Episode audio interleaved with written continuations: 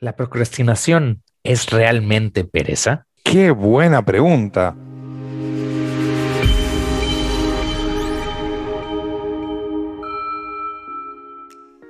Bienvenidos viajeros a un nuevo episodio de The Journey, el podcast, el viaje del éxito.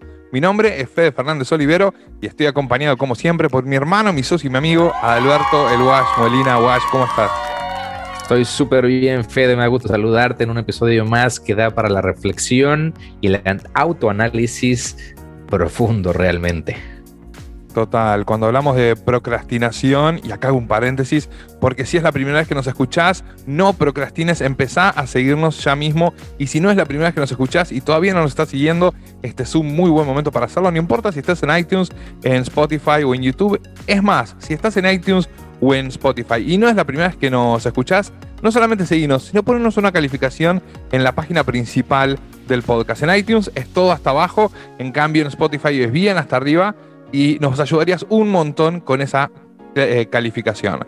Volviendo al tema que nos compete el día de hoy, procrastinación. Si vamos a, la, palabra, la palabra que, que, me hace, si sabes los orígenes, Fede, justo. Ah, que se me es una palabra. Diría que me leíste la mente, pero como si no hubiese producción acá detrás, ¿no? Etimológicamente, la palabra procrastinación, que ya de por sí es difícil de mencionar, deriva de un verbo en latín que eh, este lo tengo que leer, procrastinare, que significa postergar hasta mañana. Todos escuchamos esa frase, no dejes para mañana lo que puedes hacer hoy, o lo que decíamos en mi escuela, no dejes para mañana lo que puedes hacer pasado mañana. Y, cuando hablamos de procrastinar, todos nos encontramos alguna vez en la vida procrastinando. Por ejemplo, no sé, tenés que terminar un proyecto y miraste para el costado y viste la, pila de ropa sucia y entonces separaste la de color de la blanca, pusiste el, el lavado en la ropa, pusiste el jabón, pusiste el suavizante, te encargaste de todo, te diste vuelta y además te diste cuenta que la alacena estaba desordenada y ya que estabas ahí te pones a ordenarla y a limpiarla llamarte procrastinador por no hacer lo que tenías que hacer es justo. Ahora llamarte flojo no, porque hiciste un montón de cosas que requieren concentración y que requieren que hagas presencia física. Entonces, primero hay que separar la palabra procrastinación de flojera o incluso de mal manejo de los tiempos. Tenemos que hablar de falta de motivación, tenemos que hablar de falta de propósito, de un falta de un para qué superior. Y en este episodio en particular, con Wash decidimos hacer un, pequeño, una pequeña compilación de ocho tácticas para poder mantenerte encaminado y que no te gane esta procrastinación. ¿Te parece que nos metamos derecho a las 8? Con todo, Fede, venga. Vale, el primero es tratar la procrastinación como un miedo. Siempre nos escuchan a Guay y a mí decir que al miedo no hay que tenerle miedo, sino muy por el contrario hay que invitarlo a bailar. El miedo puede ser controlado. Ahora, si tenemos en cuenta que los miedos la mayor parte de las veces son irracionales, cuando hablamos de procrastinación también podemos decir que la mayor parte de las veces esa procrastinación es irracional. Porque la mayor parte de las veces cuando tenemos que realmente sentarnos y, nos sentamos a hacer eso que tenemos que hacer, nos lleva muchísimo menos tiempo del que pensamos que nos iba a llevar. ¿Qué tiene que ver esto con el miedo? El miedo es eso. Nosotros terminamos haciendo una mega exageración sobre un hecho puntual. Nos escuché un ruidito en la terraza de mi casa y pienso que ya tengo un equipo SWAT que se me va a meter para no sé qué, o a terroristas, o tengo un ladrón, o hay un gato queriendo meterse en casa y yo tengo el perro que va a hacer. Y por ahí no fue nada que ver, por ahí pasó un pajarito y siguió de largo. El miedo se terminó tomando el control. Lo mismo pasa con la procrastinación. A veces tengo que hacer un proyecto y empiezo a fantasear todos los pasos que tengo que seguir para avanzar con ese proyecto, pero hasta que no me siento realmente es muy difícil cuantificar cuánta energía y esfuerzo me va a llevar ese proyecto o esa tarea. Y es en esa exageración mental, es en esa película que nos armamos que nos terminamos abatatando. La verdad es que parece que este episodio está un poco personalizado hacia mi persona, porque este tema de la procrastinación eh, y, el por qué, la verdad, como lo estás ahorita ejemplificando, Fede, me agrada y me, me ayuda para nosotros sabemos que tratamos de día a día podernos ponernos en, de manera consciente y haciendo pausas para entender el porqué de nuestros pensamientos, emociones, sentimientos e irle dando la mejor forma a nuestro día a día o a lo que está a lo que estamos eh, atrayendo o construyendo en nuestra vida. Y justo la palabra procrastinación y como bien dices, entender a esto como a los miedos, tratarlo como al miedo y descubrir el por qué estamos postergando las cosas, el por qué no me atrevo a realizarlo. Como el mismo miedo nos paraliza en muchas otras situaciones, muchas veces no es tanto tanto el que nos dé pereza realizarlo, simplemente como la pregunta inicial del episodio, sino el que sabemos la consecuencia de tomar acción o de justamente no tomar acción. Ahí es donde tenemos que enfocarnos. Casi siempre la, la situación por delante es simple y sencillamente la consecuencia, pero hay que irnos un paso atrás. ¿Cuál es la causa? ¿Por qué estoy dejando de realizar tal o cual llamada, acción, decisión en nuestra vida? ¿Por qué estoy procrastinando una tarea en nuestra casa que teníamos, o nuestro trabajo, o nuestra empresa, o cualquier proyecto personal? ¿Por qué lo estoy postergando? Sé cuáles son las potenciales ah, resultados o consecuencias de tomar acción. Generalmente, como el miedo, una vez que lo sacamos a bailar, una vez que tomamos acción en eso que estamos procrastinando, muchas de las veces los resultados son completamente distintos. Y un ejemplo particular que yo año tras año, ocasión tras ocasión que me sucede, me lo vuelvo a, a repetir y a darme cuenta es el tomar la decisión de hacer una pregunta o de contactar a alguien. No porque seguramente me van a decir tal o cual cosa. Es mejor esperar a que sea el momento adecuado. Yo creo que no me va a contestar el teléfono o el email o el WhatsApp. Y una vez que tomo la decisión de sacar a bailar el miedo, o en este caso de rebasar o superar la, la, la procrastinación como tal, me llevo cada sorpresa que casi siempre me, me respondo y me digo en el espejo, ¿por qué dejé pasar tanto tiempo? ¿Verdad que es así? Vamos con el segundo consejo entonces. El primero dijimos, tratemos a la procrastinación como un miedo y ataquemos desde ese lugar. El segundo, eliminemos o por lo menos reduzcamos lo mayor, la, la mayor cantidad de distracciones posibles. Y en esta vida moderna en la que vivimos y con Guayo lo hablamos siempre, es muy fácil procrastinar porque las distracciones están a la orden del día. Y si no me crees, si estás frente a la computadora, fíjate nomás cuántas pestañas tenés abiertas en tu ordenador. Es más, te desafío que seguramente si sos como yo, tenés más de un ordenador abierto para poder tener mayor cantidad de pestañas y poder ver de qué se trata cada una. Solamente ver los Fab Icon. Entonces, hay un estudio hecho en el año 2020 y seguramente esto se haya aumentado muchísimo a raíz de la situación de la pandemia y, etcétera, que decía que los norteamericanos pasaban casi dos horas y media de su día frente a las redes sociales. Casi dos horas del día frente a las redes sociales. Hoy por hoy es muy fácil saber cuánto tiempo pasamos nosotros en nuestra pantalla. De hecho, si tenés un iPhone, es probable que los días lunes te llegue automático una notificación si no la cancelaste y si no podés simplemente ir a la configuración y ver cuánto fue tu tiempo en pantalla. Y no, no solamente ver el tiempo en pantalla, porque muchas personas, como me pasa a mí y como te pasa a vos, Wash, el teléfono también es una extensión de nuestra computadora, es una extensión de nuestra oficina, lo utilizamos para trabajar, pero cuando empezás a hacer el desglose, cuánto tiempo pasás en Instagram, cuánto tiempo pasás en Facebook, cuánto tiempo pasás en TikTok, cuánto tiempo pasás en las distintas redes sociales que cada vez hay más y más y más, y cada vez me siento más de la generación de mis padres por conocerlas menos y menos y menos, nos vamos a dar cuenta y podemos ver cuánto tiempo le estamos dedicando a redes sociales, podemos empezar a darnos cuenta cuáles son algunas de estas distracciones. Entonces, lo que te vamos a, a- a proponer es, dentro de esta categoría que es reducir o eliminar las distracciones, pequeñas cositas que puedes ir haciendo. Una de estas es quitar las notificaciones del celular.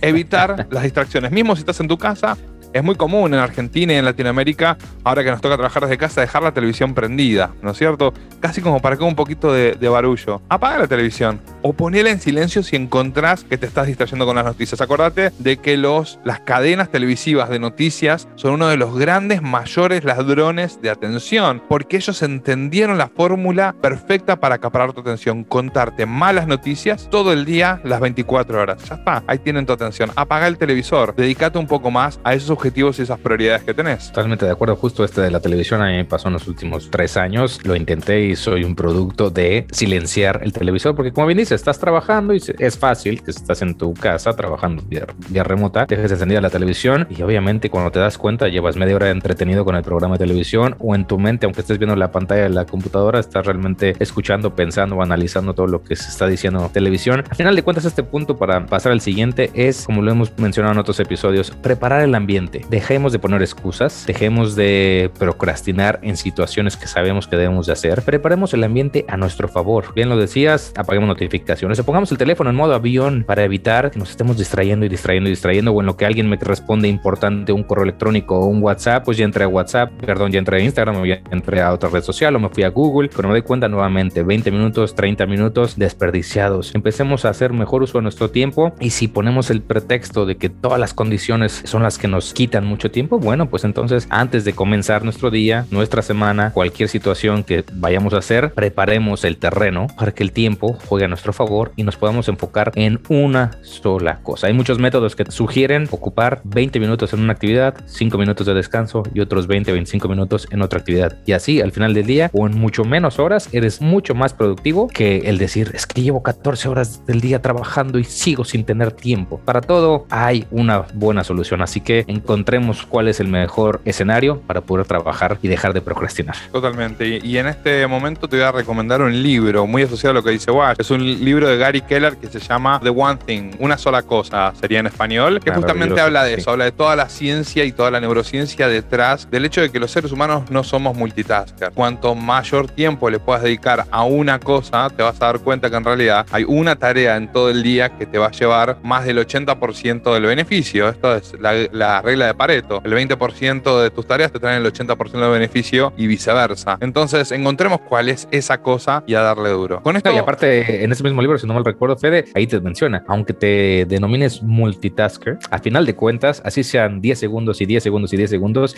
en cada momento le estás dedicando tu enfoque a una sola cosa.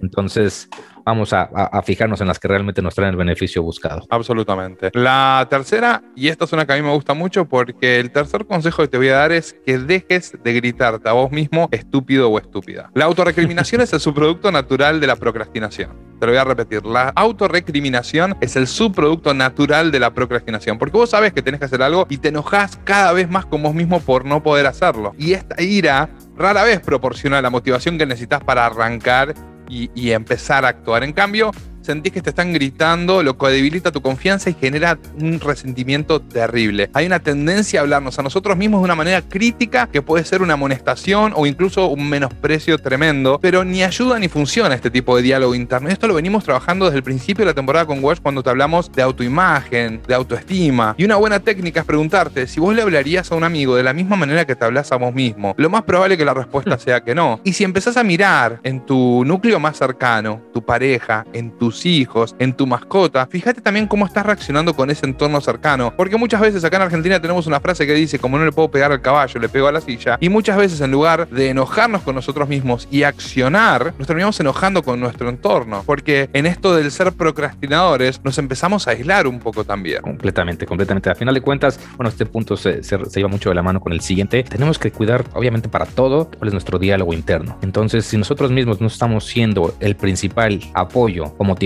para accionar, ¿cómo entonces vamos a esperar el querer empezar a dejar de ser procrastinadores o dejar cosas a un lado? Si quién va a querer hacer algo o tomar acción cuando se le está recriminando u ofendiendo o atacando sin ni siquiera haber comenzado. Y justo por eso decía que el siguiente punto es darnos charlas de ánimo, darnos estos Pep talks. discursos de correcto, estos discursos de a ver, tú puedes, como lo decía en el ejemplo anterior, ¿cuál es tu razón para no estar tomando esa llamada o hacer ese acercamiento o ese contacto con tal persona que tú sabes. Deja de estar suponiendo, en este caso en primera persona, Wash, deja de estar suponiendo las cosas que pudieran suceder al momento de contactar. Y por todo el contrario, darnos esta conversación interna, esta, esta voz de aliento que necesitamos todos escuchar para poder entonces decirnos qué tal que todo es completamente diferente. Confía, toma acción y tú bien sabes que una vez realizando tal o cual tarea que se está postergando, el mundo por lo menos va a empezar a funcionar de una manera completamente diferente. Entonces,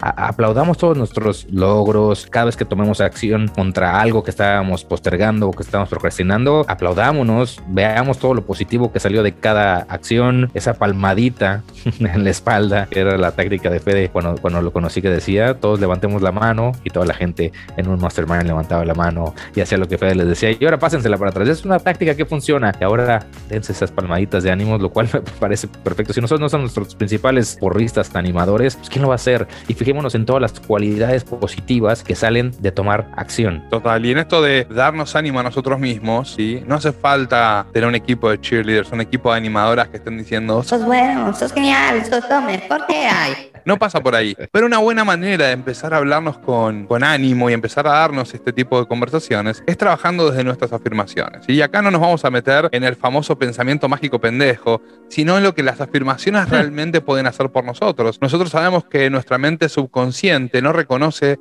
lo que es verdad y lo que es mentira. Por eso cuando ves una película de terror te asustás. Y cuando ves una película de amor te emocionás. Y cuando ves una película de comedia te morís de la risa. ¿Por qué pasa esto? Porque en ese momento tu mente no sabe si lo que está pasando en la pantalla es verdad o mentira. El momento en el cual el payaso salta de la alcantarilla, todos saltamos del asiento. ¿Por qué? Si sabemos que no va a salir de la pantalla, bueno, nosotros lo sabemos, pero nuestra mente subconsciente no. Entonces, ¿con qué estoy alimentando mi mente subconsciente? ¿Le estoy diciendo qué estúpido que soy, qué vago que soy, qué flojo que soy? ¿O me tomo unos minutos a la mañana durante el día para escribir y leer mis propias afirmaciones? Yo estoy feliz y agradecido ahora que tengo absoluto control sobre mi mente, mis actos y mis emociones. Yo estoy feliz y agradecido ahora que tengo una empresa que impacta en la vida de miles de personas.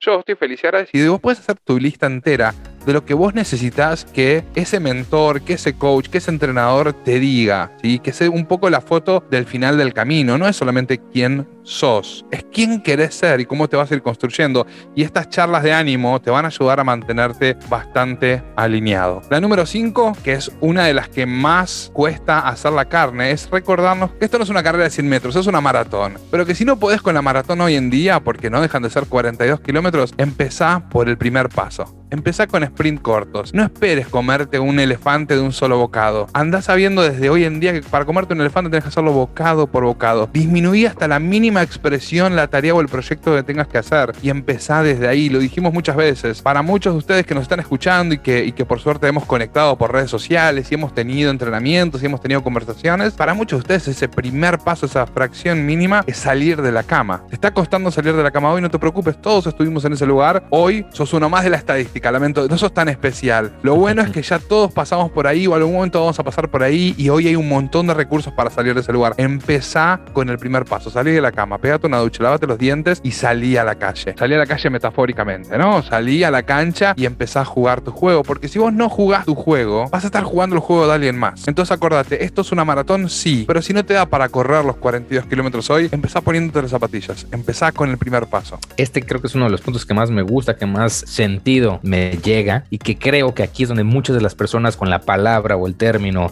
o el concepto de procrastinar nos envolvemos y que en el, en el que más nos cuesta salir. Porque empezamos siempre a pensar cuál va a ser todo el esfuerzo del resultado completo de cualquier decisión o de cualquier tarea o de cualquier labor. Y como bien dices, si estamos tirados en la cama y pensar que tenemos que pararnos a hacer ejercicio, por poner un ejemplo, uff, ya estamos poniendo nosotros mismos el primer obstáculo o el obstáculo más grande y no estamos en, iniciando yo me acuerdo perfecto, que tal vez alguna vez lo comenté en algún episodio, justo cuando comenzó la pandemia, yo nunca en mi vida eh, había tenido el hábito de correr. Llegó un momento que empecé a correr diario todos los días y los primeros cinco minutos, digo, tampoco corría más de 30, 40 minutos, los primeros cinco minutos mi cabeza me bombardeaba con todas las razones por las cuales yo debería de mejor caminar o de mejor regresarme a mi casa o de que no pasaba nada porque ya había hecho ejercicio ayer y que era más fácil. Obviamente nuestro cerebro está diseñado para cuidarnos y mantener en nuestra zona de confort. Si nosotros empezamos a pensar todo el trabajo que tenemos que hacer, seguramente ahí es donde nos paralizamos, donde ponemos una excusa u otra excusa u otra excusa o nos distraemos ya en el teléfono con cualquier aplicación. Empecemos, como bien dices Fede, vamos a correr una maratón. No queramos hacerla la próxima semana. Empecemos a caminar una semana, un mes, después empecemos a trotar, después empecemos a hacer intervalos, después todo tiene un plan y un proceso. No, hagámonos la vida más fácil. Creo que estos puntos lo que estamos tratando decir es el por qué estamos procrastinando o, la raíz del, de la situación que nos está orillando a hacer eso y que nos hagamos la vida mucho más fácil. Me, acordé que la técnica que le estaba diciendo es la técnica famosa Pomodoro, que es la que te recomienda que hagas sesiones de trabajo de 25 minutos con un descanso de 5 y así vayas intercalando. Realmente te vuelves muchísimo más productivo. Entonces está en nosotros realmente el poder. Me acuerdo ahorita de una, una historia que platica Will Smith que de niños su, su papá le decía tienes que construir una pared. No me recuerdo si era en su caso donde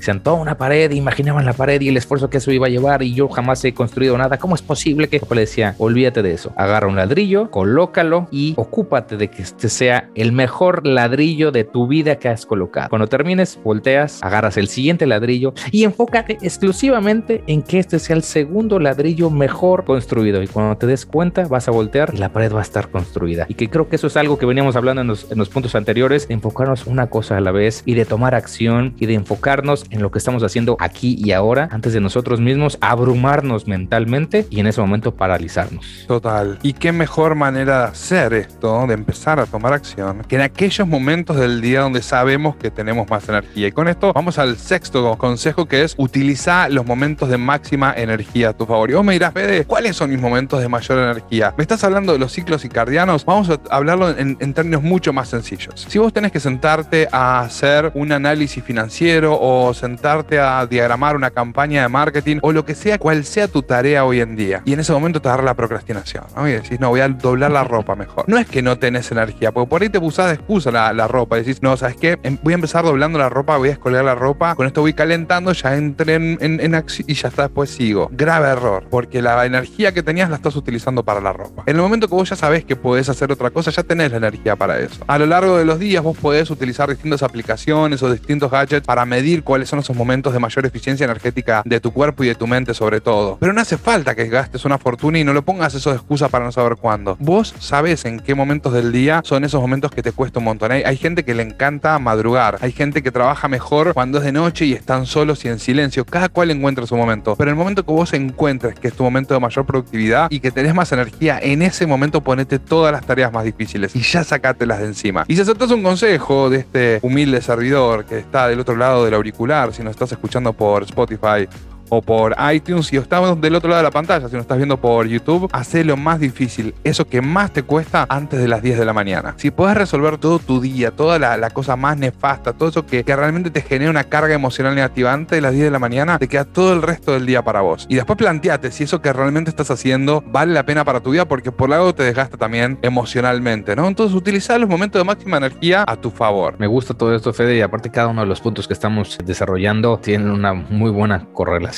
Nosotros mismos sabemos, hablando ahora de energía, que si hay algo que estamos dejando de hacer por pereza, porque no nos motiva, por cualquier situación, lo peor que podemos hacer es hacerlo en el momento del día o de la semana o del tiempo que sabemos que menos ganas o ánimos vamos a tener para realizar cualquier actividad. Entonces, nosotros nos conocemos. Esto es una autoevaluación y casi siempre lo que buscamos es una autorreflexión, autoevaluación y dar los conceptos, las herramientas para aplicarlas a cada una de nuestras vidas, a cada uno de nosotros. Aquí no hay verdades absolutas ni soluciones fórmulas mágicas para lo que a una persona le va a funcionar más, a otra persona le puede funcionar mucho menos y viceversa. Creo que todos podemos realmente saber en qué momento del día me siento con mayor eh, motivación, energía, ánimos. Pues en esos momentos, sin seguir con las excusas, es donde debemos de colocar estas actividades que estamos dejando a un lado. Y justo por eso decía, nos lleva esto al, punto número 7, que es cambiemos el motivo o la razón del por qué tenemos que hacer algo. Porque eso también muchas veces en automático nos roba energía o nos permite que queramos cambiar el foco de atención y mejor tratar de hacer otra cosa y lo hagamos a un lado. A nadie nos gusta que nos impongan las cosas. A nadie nos gusta que nos digan qué tenemos que hacer o cómo lo tenemos que hacer. Y para los que son procrastinadores profesionales,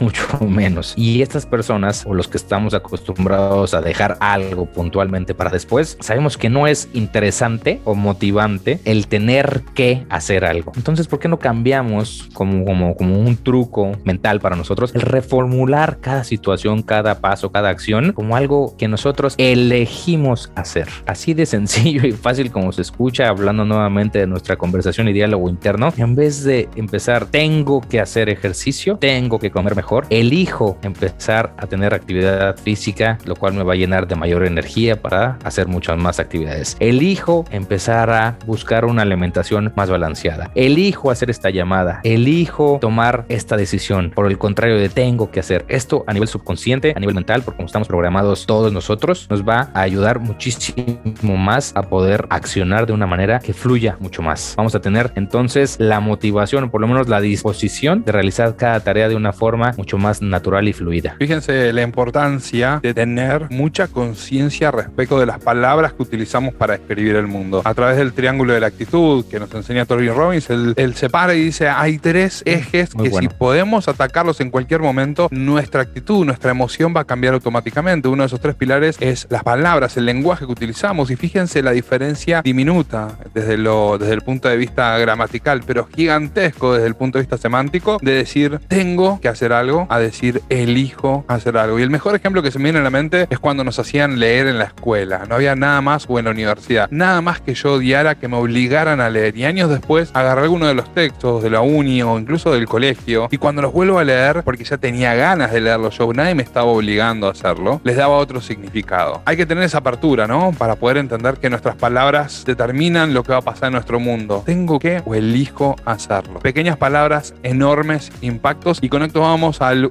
al octavo y último consejo, que es hace algo que te guste para soportar aquello que no te gusta. ¿sí? Hace algo que te guste para soportar algo que no te gusta. Y hay un psicólogo que se llama como, el, como el, premio, como el premio. Algo así, una pequeña recompensa.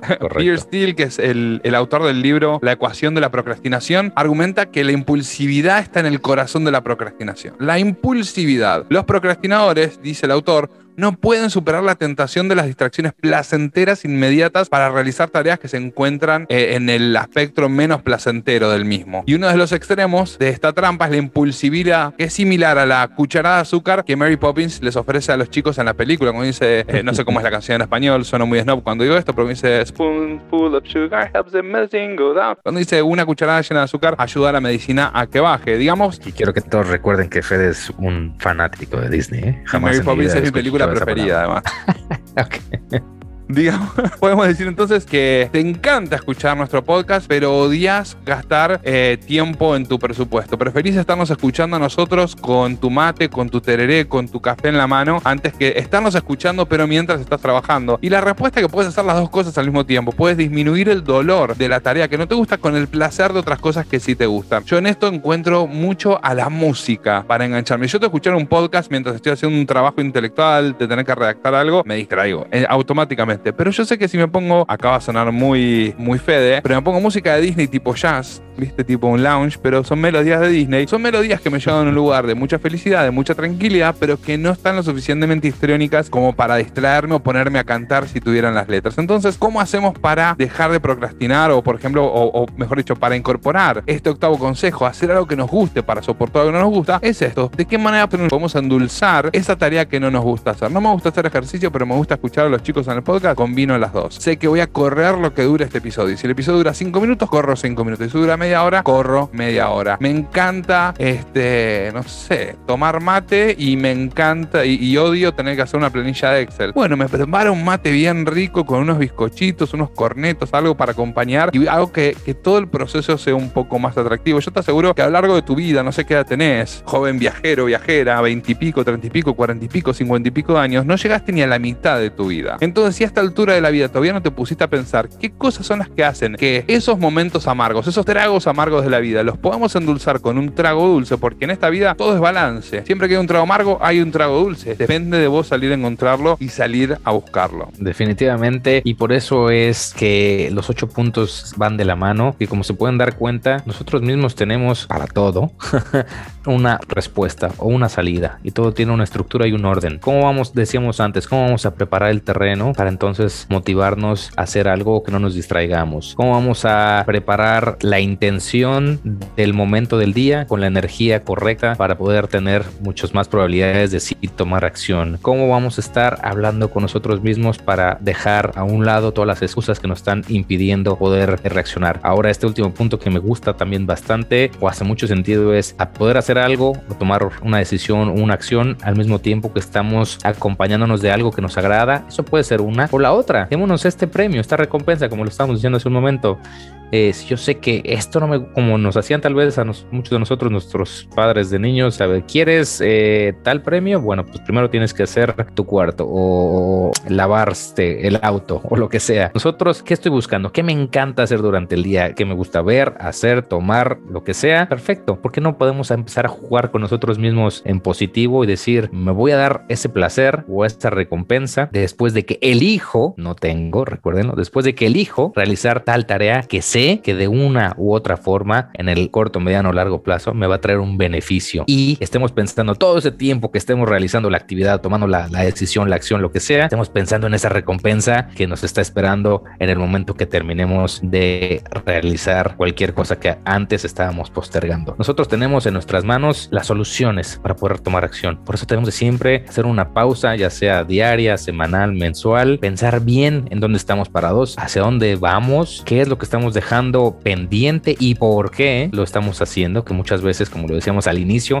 es por cuestión de miedo, incertidumbre, puede ser también muchas veces miedo al éxito, miedo a que todo nos salga bien y después cómo lo voy a controlar. Muchas de las veces eso es realmente la situación y entonces hacer este plan que nos diga a nosotros mismos cómo poder empezar a tomar acción. No es un maratón, o mejor dicho, si queremos correr un maratón, no pensemos en el kilómetro 42 y ni siquiera hemos comenzado y ya estamos cansados. Pensemos en el primer paso y en el segundo paso y en el primer kilómetro. Total. Y es más, pensemos en ponernos las, las tenis primero, las zapatillas. Muchas veces hasta cuesta eso. Vamos a hacer un breve resumen de estos ocho consejos que te dimos porque se nos hizo largo, largo el episodio.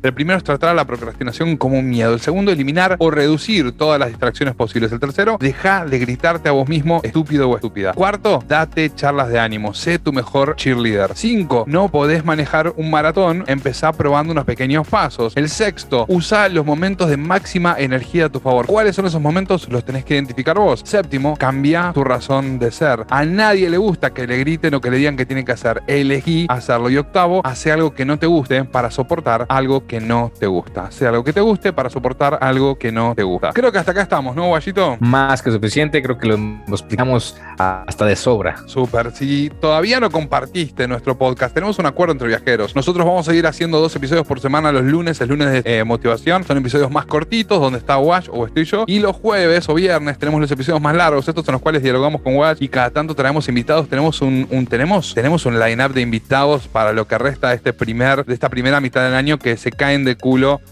se van a caer de culo a medida que los vayan viendo, pero por ahora lo que, lo que les invitamos es justamente a compartir nuestro episodio. El acuerdo es hacemos episodios a cambio de que ustedes se lo compartan por lo menos a una persona que hoy le haga bien escucharlo. Sin procrastinar. Sin procrastinar. Hay que hacerlo ya mismo, agarras el botón de compartir, se lo mandás por WhatsApp a todos tus grupos que te van a amar alguno te puede bloquear y ese que te bloqueó, nada, pedirle disculpas que te desbloqueó. Wash, como siempre.